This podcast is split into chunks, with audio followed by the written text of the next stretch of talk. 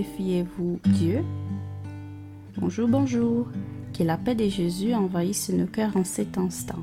On commence un nouvel épisode du Café avec Spiritisme, aujourd'hui avec les commentaires de notre chère Melissa de Santos.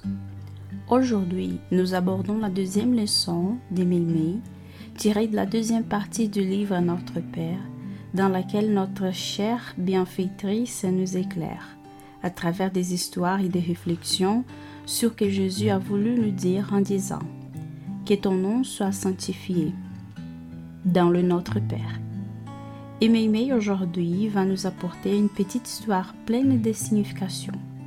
Le titre est En glorifiant le Saint-Nom et il se présente comme suit. Les professeurs racontaient en classe qu'au début de la vie sur Terre, lorsque les minéraux, les plantes et les animaux ont appris qu'il fallait sacrifier le nom de Dieu, il y a eu de la part de presque tous un grand mouvement d'attention. Certaines pierres ont commencé à produire des diamants et d'autres ont relevé de l'or et des pierres précieuses. Les arbres les plus nobles ont commencé à porter des fruits les cotons ont inventé les cibles filetées pour les vêtements d'hommes. Les rosiers s'est couvert de fleurs. L'herbe incapable de pousser s'est répandue sur le sol, ornant la terre.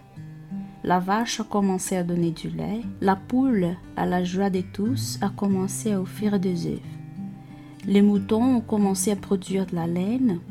L'abeille a continué à faire du miel même le ver soie, qui a l'air si laid pour sanctifier le nom de Dieu, a fait de beaux fils, avec lesquels nous possédons l'un des tissus les plus précieux que le monde connaisse. À ce moment de la leçon, alors que l'instructeur avait fait une pause, Pedrinho, le tout petit Pierre, a demandé Professeur, que font les hommes pour ça? Le conseiller scolaire a réfléchi un moment et a répondu Tous les hommes n'apprennent pas rapidement les leçons de la vie, mais ceux qui recherchent la vérité, savant que notre intelligence doit glorifier la sagesse éternelle, en cultivant les biens et en fouillant le mal. Les personnes qui s'y consacrent aux tâches de la fraternité, en comprenant leurs semblables et en aidant tout le monde, sont les hommes éveillés à la lumière et qui louent vraiment le nom de notre Père céleste.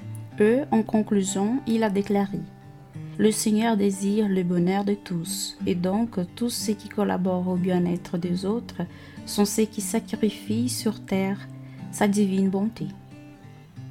L'histoire de Mémé nous rappelle fortement la parabole des talents, du Seigneur qui a donné à un serviteur cinq talents un autre deux et un troisième en talent. Ceux qui ont reçu plus de talents ont réussi à les multiplier. Celui qui en a reçu qu'un l'a enterré, il n'a pas su en tirer profit. Le Seigneur lui avait confié les talents et le serviteur ne savait pas comment glorifier, rendre hommage, exalter. Il en va de même pour nous. Et c'est ce que vient nous apporter l'histoire de Mémé. Combien de talents, combien de ressources avons-nous reçus de Dieu dans cette existence? Arrêtez-vous un instant et essayez d'analyser. Combien de talents avez-vous?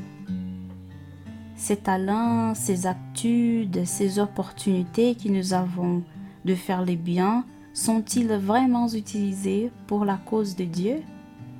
Comment avons-nous géré les talents, les ressources que Dieu nous donne chaque jour?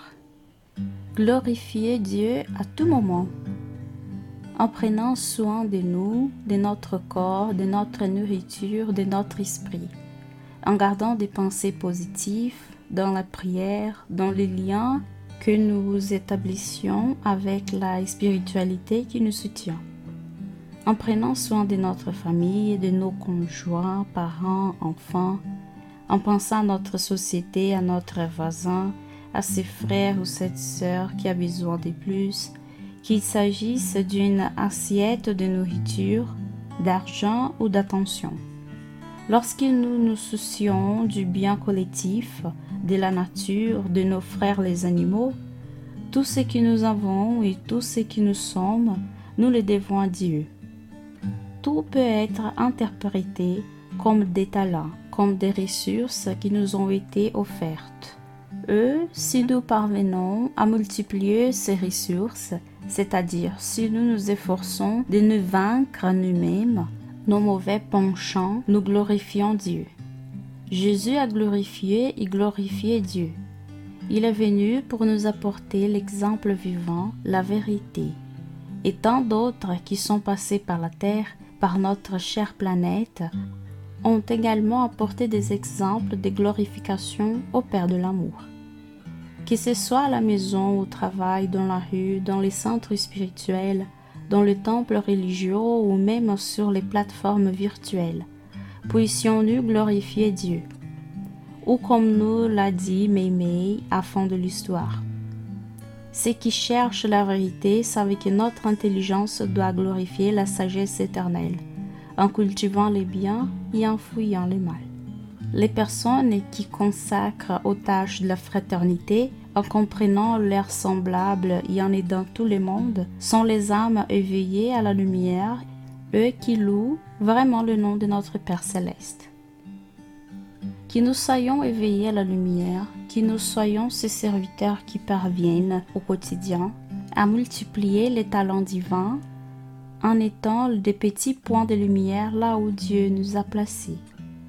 Beaucoup de paix, beaucoup d'action pour les biens et jusqu'au prochain podcast Café avec Spiritisme.